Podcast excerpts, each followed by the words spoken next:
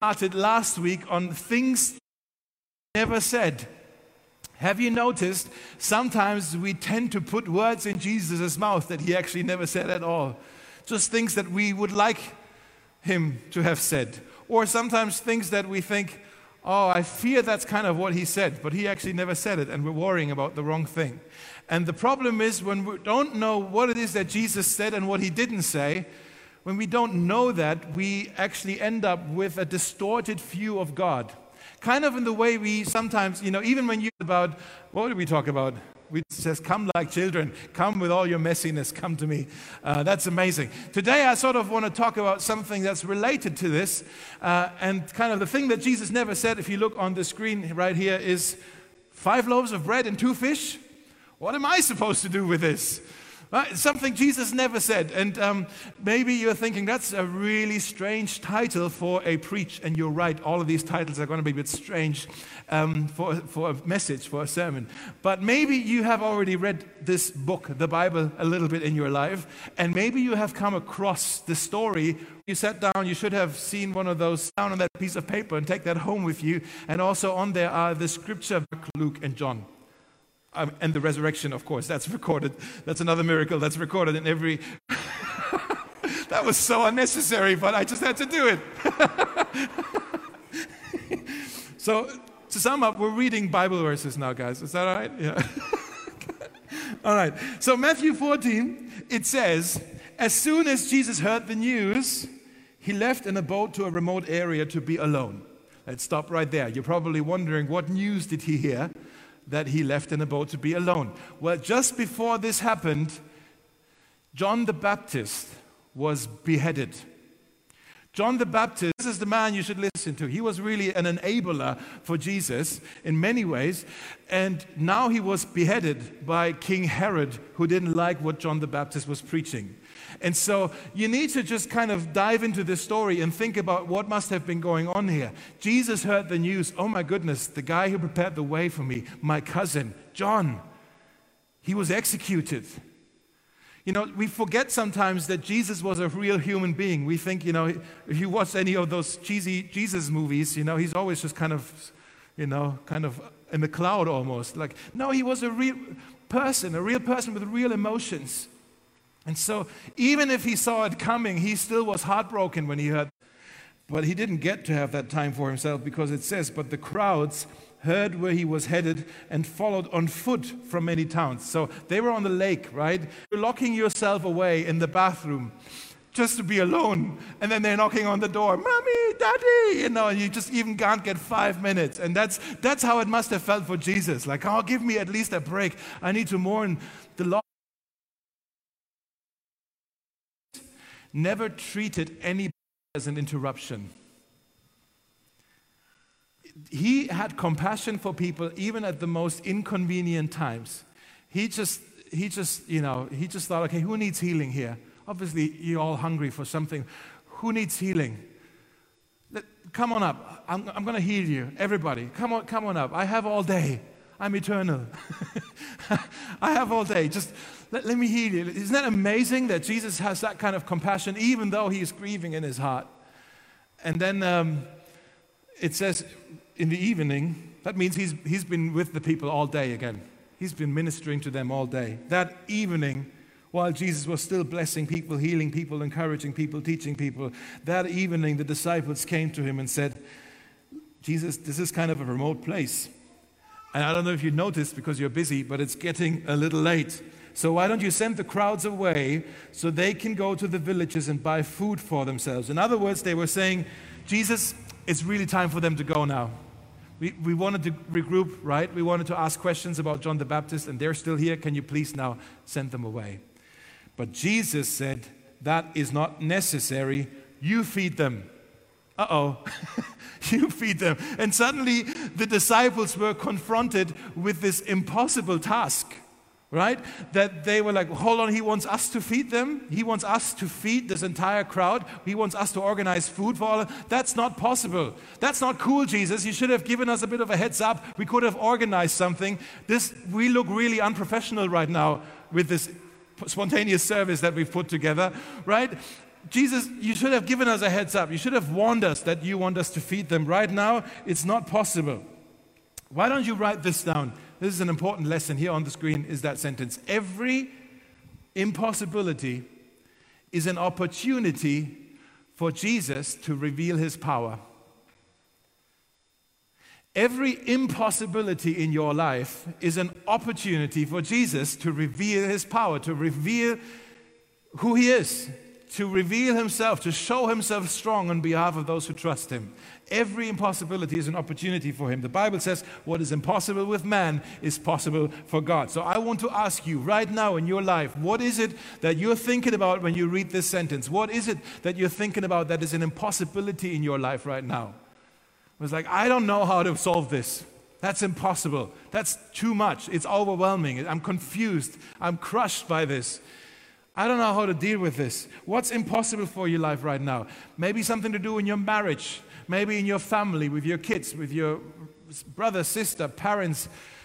Maybe something to do with your finances, with your, with your health, maybe. Something, maybe a situation at work, something going on with your boss or your colleague or a project or funding.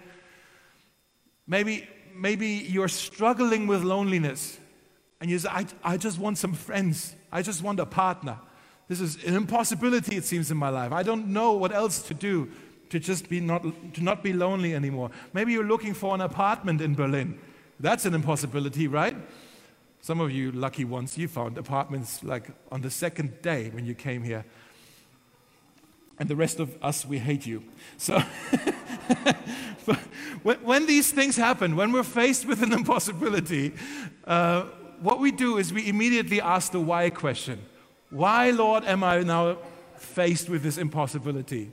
Why do I have to deal with this impossibility? It's not a bad question to ask the why question. When Jesus and his friends, the disciples, one day they were walking in John chapter 9, one, they were walking down the road and they came across a man who was blind, who couldn't see. And the disciples were asking him, Lord, why does he have to deal with this? Why does he have to deal with this impossibility in his life? And Jesus responds, he says, This has happened in his life so that the works of God might be displayed in him. The works of God might be displayed in him. What if every impossibility is an opportunity for God to display his work in your life? The miracles that he, con- he can do. How many of you want to see miracles in your life? Right? Probably most of us. How many of you want to be in situations that necessitates miracles? no, of course, yeah, yeah, yeah. He's, oh man, what's wrong with you, man? like, we want to see the miracles, but we don't want to be in a situation where it really takes a miracle. And even here in Berlin, what if, what if God, what if His desire for this season right now is just to show up with miracles? With power, with signs, with wonders. Like we all long for this. Like we want to see God put on display who He is. We want to see reveal Himself with power, not in a way that is crushing, but just like we can just prove to our friends who don't believe, like, look, this God is real. You didn't believe me, but look how real He is today. Like, we just long for this, right? We pray for this, but sometimes we have to be careful what we pray for because this might mean that God puts us as a church uh, in situations that are impossible, that are overwhelming, that are crushing, that are confusing. And then we're like, oh, hold on, Jesus, we didn't sign up for this. That's impossible. How are we going to do this? Every impossibility is an opportunity for Jesus to reveal his power. So the disciples, they were obviously confused now. What does he, what does he mean by that? So they put their heads together and they, uh, they came up with three suggestions. The first suggestion was uh, the, in, in, my mind, the most obvious suggestion. It's the one that they already brought up, uh, you know, and Jesus already turned it down. That idea of, Lord, they're all adults, right? They can take care of themselves. Let's just send them away. There's villages around here. They can go there from this remote place and they can all, if everybody buys some food, everybody can come back well fed and we'll continue with the ministry. It, that makes sense to me, right? That seems to be the most obvious solution here. Um, but Jesus says, no, you can't just get rid of them as if they're a problem that you can get rid of. And really, that's, I think that's what they were asking. Lord, can we just get rid of them so we can have some alone time with you?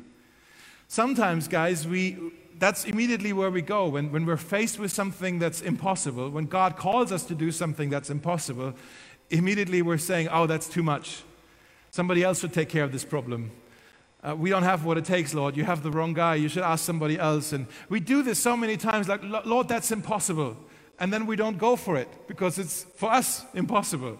What, guys, what if we're missing out? As a church, what if we're missing out on some miracles because we're scared that it's impossible? What if, what if we're missing out on some of the miraculous stuff that God wants to do among us simply because we dismiss the calling because we say, oh, it's too much? We can't do this, Lord. It's impossible. You have the wrong church. So that was the first suggestion. Lord, let's, we, we can't deal with this right now. It's, it's too much. It's, you know, it's impossible. The second suggestion was when they thought, okay, we, okay, we can't send them away. All right. Uh, and he wants us to feed them. And they were saying, okay, let's just assume that we go into town and we buy food for everyone. They look hungry. Or what if we call Lieferando or Uber Eats and they bring food here? Or what if we organize food trucks even? You know, somebody who can do a nice, Agustin comes and he does nice Argentine grill, right, for everyone. Well, we need to pay the guy. How's, how are we going to pay for this? How are we going to afford any of those ideas? We don't even have, we didn't even bring money.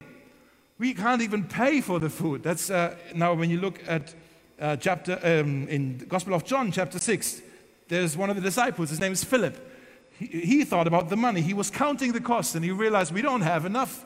We don't even have enough money to buy food for everyone. He says, even if we all worked now, if we all worked for eight months, we wouldn't have enough money to feed them. In other words, I think they were saying, if we're going to buy food for them, we need to do a fundraiser. We need to raise some money, and that actually makes sense as well. One of us goes into town, we'll all give him some money, and then he, he brings back some food for me, right? Let's all chip in together, and then we have enough food.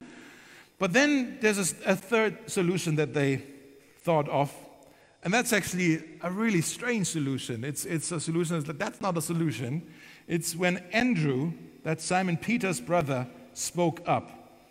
And he says, Hey, here's a young boy with five barley loaves and two fish. But what good is that with this huge crowd? By the way, this is the only time that this disciple, Andrew, ever says anything in the Bible. This is the only line that he has. His, his brother, Peter, he has loads of lines. But Andrew, it seems like he was more the quiet person, at least with what was written down. I'm sure he said things, but probably none of the other things were really relevant to be recorded in the Bible. But what's interesting about Andrew, and that's why I really, I really like Andrew, is that whenever we read of him, most of the times he's busy bringing people to Jesus. That's Andrew. It seems like he was a connector. He was good with meeting people and uh, bringing these people to Jesus. And here, it seems like he met this boy who, because this was in the evening, who still had food in his lunchbox. We know why the food was still here. I have a nine year old boy. If there's barley, barley bread and fish in my boy's lunchbox, he's going to bring that lunchbox home with the food in it. He's not going to touch it. Okay? Here was a boy who didn't like his lunch. That's my theory. Okay? And he didn't have his lunch. So, hey, there's still some food left in this boy's lunchbox. And, um, and he says, he even says, I don't know if this is going to do any good. I don't know what difference this is going to make with all of these people but Jesus, this is all we have five loaves of bread and two fish. And what does Jesus say? Does he say, and what am I supposed to do with that? That's ridiculous. No, he doesn't say that. What does he say? That's great, Andrew. Thanks for bringing this to me. I can do something with this. And then he says, Let's let everybody, everybody should sit down. Tell everyone to sit down. And so they all sat down on the grassy slopes. The men alone numbered about 5,000. And then Jesus took the loaves, gave thanks to God. Let me pause right here. Can you say thanks to God even if it's not enough? You know what I mean? Can you be grateful for what you think is not enough? So many times, if you're anything like me, I can be grateful when I know it's enough. I can be grateful when there's plenty. I can be grateful, Lord, now it's sufficient. Thank you for all of this. But can I be grateful when it's obviously not enough? That's what Jesus is showing us here. He uh, took the loaf and he gave thanks to God for the little that it was. And then he distributed it to the people. And afterwards, he did the same with the fish. And then it says, and they all ate as much as they wanted. And so the food somehow, we don't know how, it multiplied. And maybe you know the rest of the story that there were even 12 baskets full of leftovers. It wasn't just barely enough, it was more than enough. It was more than enough. It's an incredible story that we read here. And there's so many things in here that we could look at. Like, I love, like I said, I love that Jesus had compassion in a moment like this when he himself was grieving. I love that he challenged his disciples to do some solution thinking, to do some faith thinking, and not just think of the obvious. I love that he tried to stretch them and their imagination of what God might do. I love that actually this right here is setting up the stage for an important statement that Jesus tried to teach his disciples shortly after when he taught them, I am the bread of life. He, right here, he's preparing their hearts and their stomachs to receive this teaching I am the bread of life. In other words, where Jesus says, I, You have a hunger in your heart, in your life, that is more than just physical hunger. There's a hunger in your souls, and I'm the bread of life. I want to nourish you, I want to feed you there with, me, with myself. I am enough. And so we're not going to look into all of that. That's, that's for maybe next week. But today I want to look at the response or the reaction he had when Andrew brought the little boy with the lunchbox that wasn't touched by the boy and the five barley loaves of bread and, and, and the two fish. And he didn't say, Jesus didn't say, Is this all you have? That's a joke, right? Is this all you could collect from the people? Is this, is this what you seriously think this is going to do any difference? That he's, he didn't say, Try harder. He didn't say, You must do better than this. He didn't say, Don't be so minimalistic, Andrew.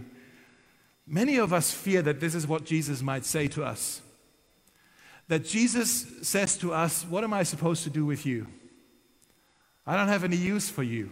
I, I can't use you. As if, you know, Jesus shows up and he has this massive announcement where he says, I came to establish the kingdom of God in this world. I came to make all things new. It's going to be amazing. And guess what? I don't want to just do it by myself. I want us to do it together. So let's all team up. Guys, let's change the world together. We can make a difference together. Let's, let's all do this together. I really could use your help. Everyone will be needed. So I'm calling you. I'm calling you. I'm calling you. I'm calling you. Well, maybe not you.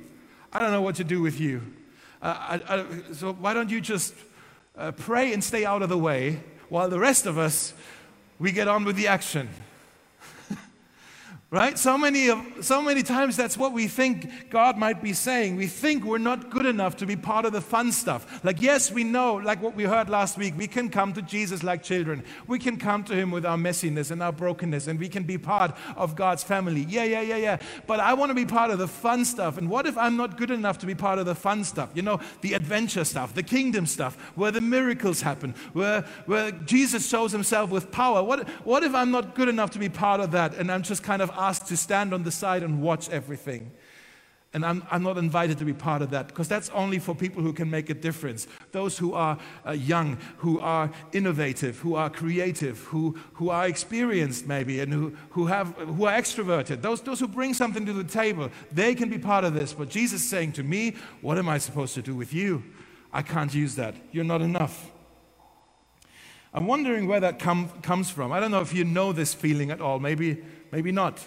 But maybe you know this feeling. I wonder where it comes from. I think one of the problems that we have is that we Christians, we are so easily impressed with someone's gifts or personality or style.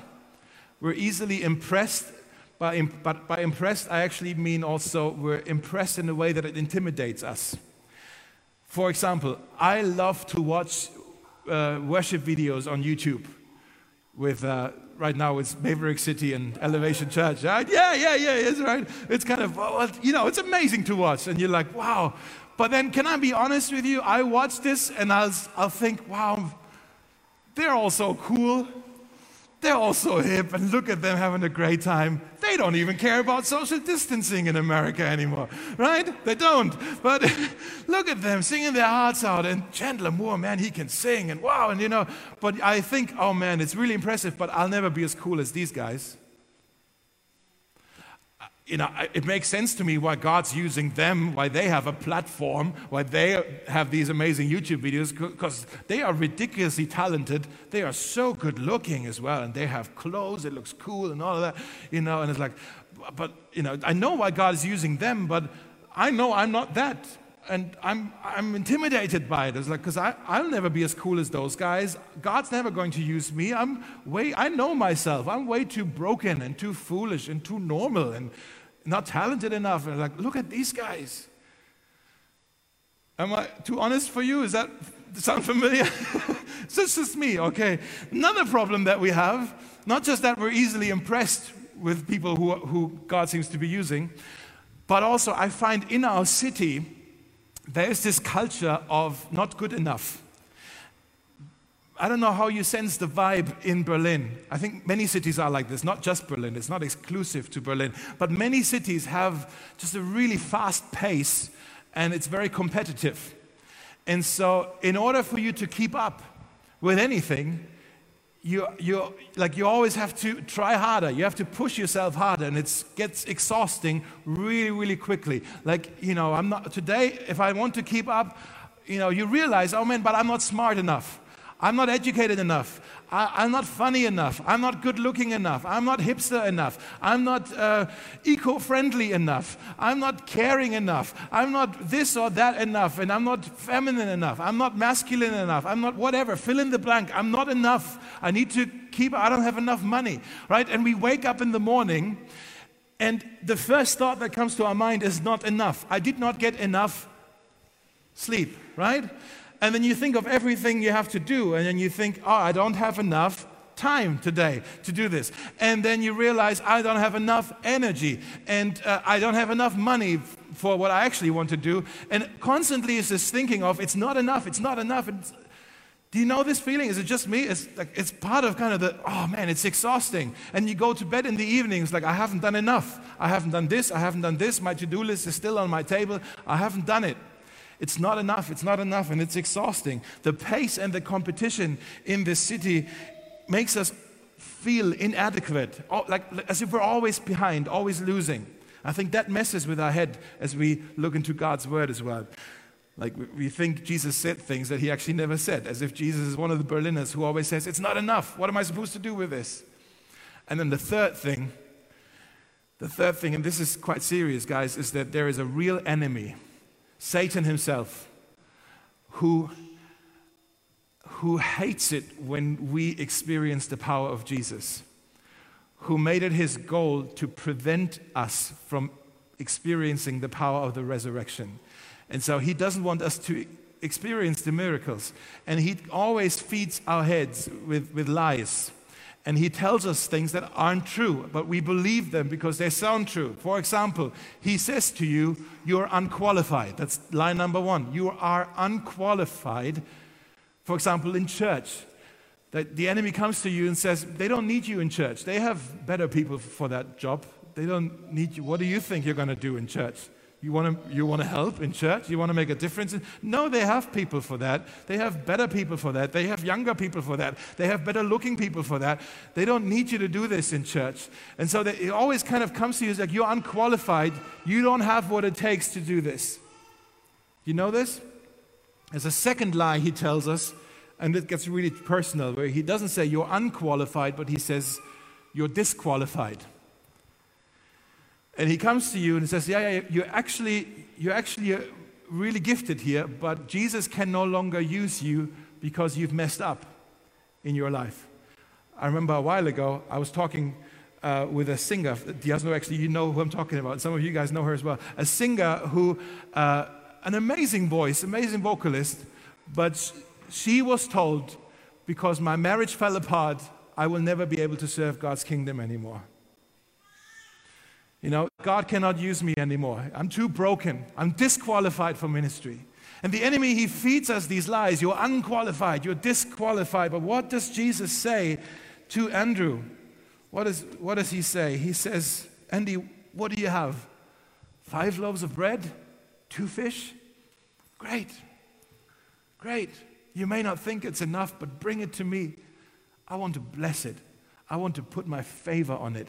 I can use that that little thing that you have. I can use that. And guys, this is an important principle, an important pattern that we see all over the Bible. It's not just here in this story, where God says to a shepherd boy named David, who was about to fight Goliath, David, what do you have? I don't know, God, a slingshot and five stones. That's all I have. And God says, Great, let's use that. I want to bless it. We're going to kill that giant that mocked me. We're going to kill him. Right? And he used the little things to do something massive. Moses, what do you have in your hand? Oh, it's nothing. It's my shepherd staff. Great, lay it down. All right, I'm going to lay it down. Pick it up again. Pick it up. It's now the rod of God. We're going to set my people free with this. We're going to part the waters with it. Water will spring up from the ground in the middle of the wilderness. We're going to use this, the little thing, to make a difference.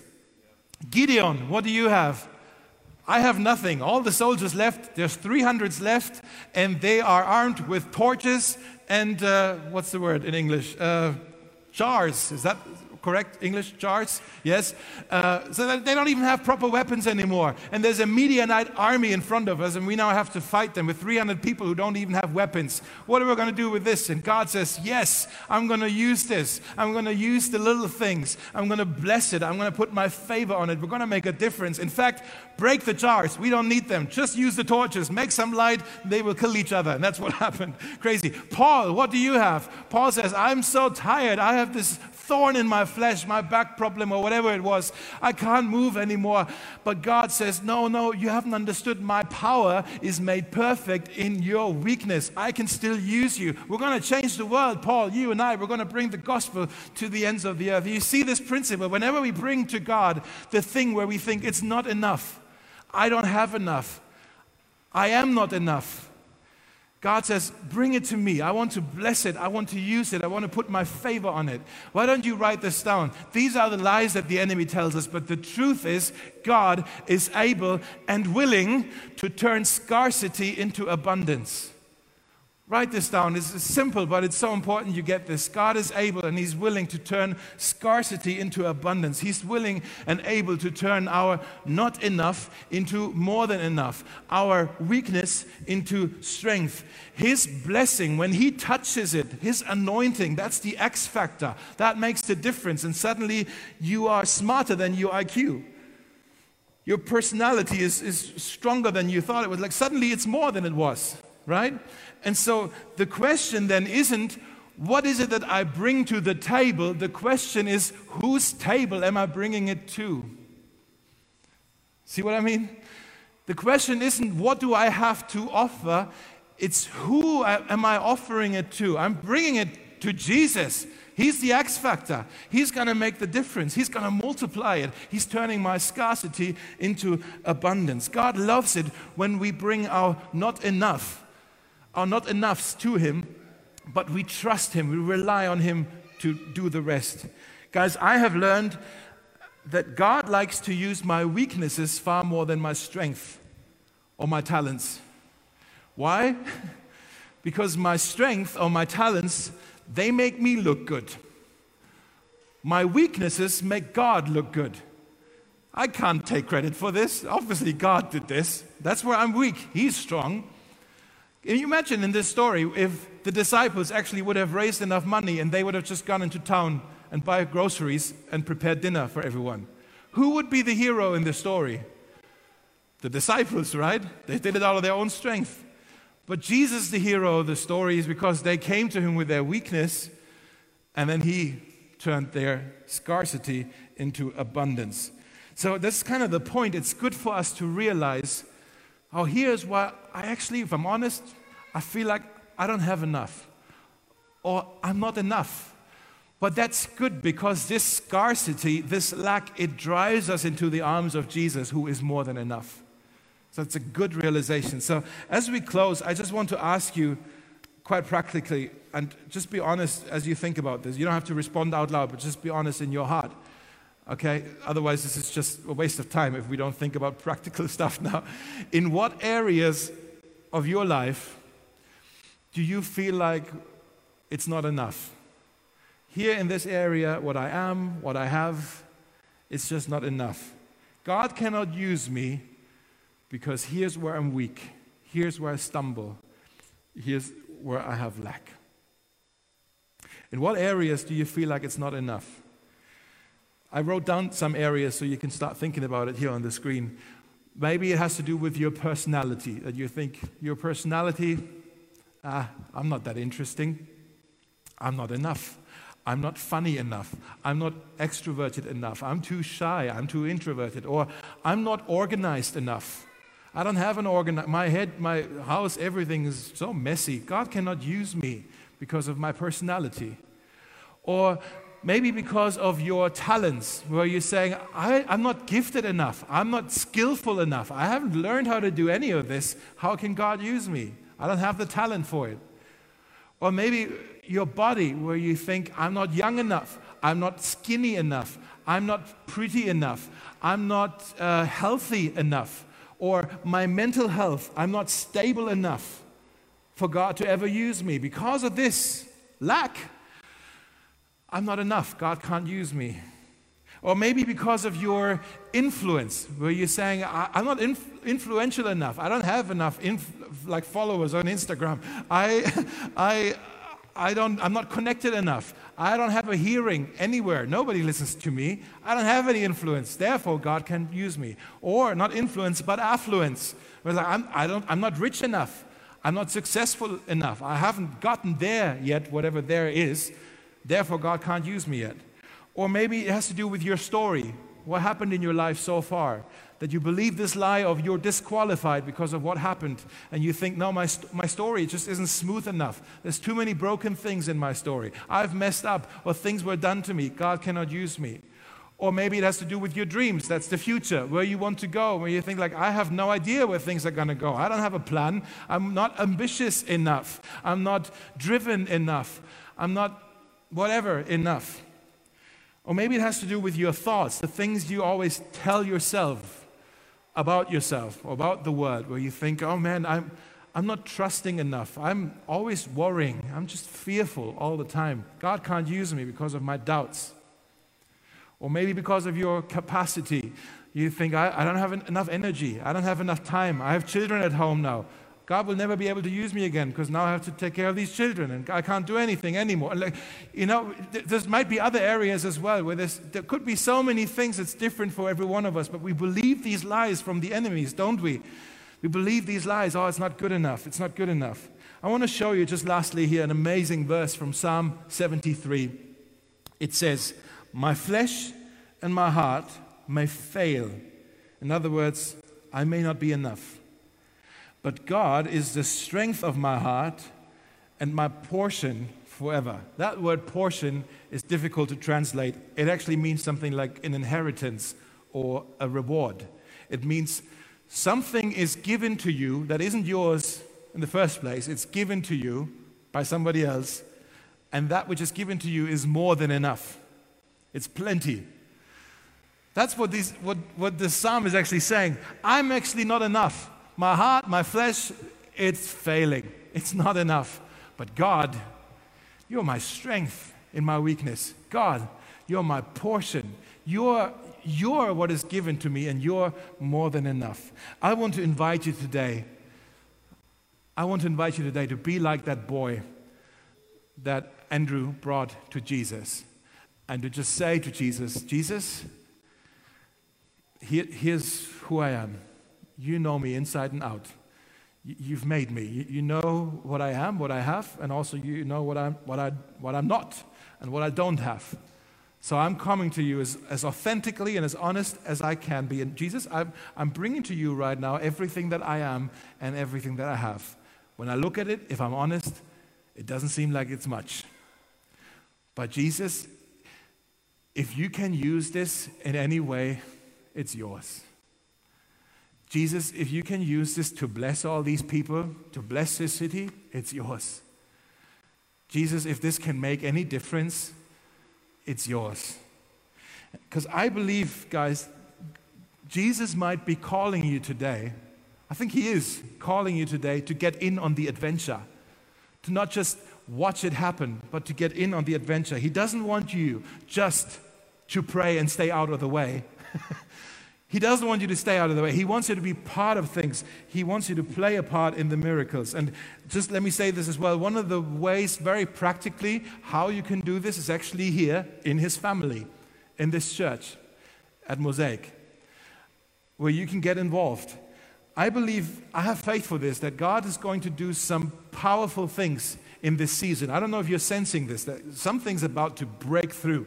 I'm, I'm hoping you, just like me, I hope we're all preparing ourselves for an outpouring, a new outpouring of this anointing, of this blessing, this, this X factor that we need to prepare ourselves for and make ourselves available for, right? Open ourselves up for it.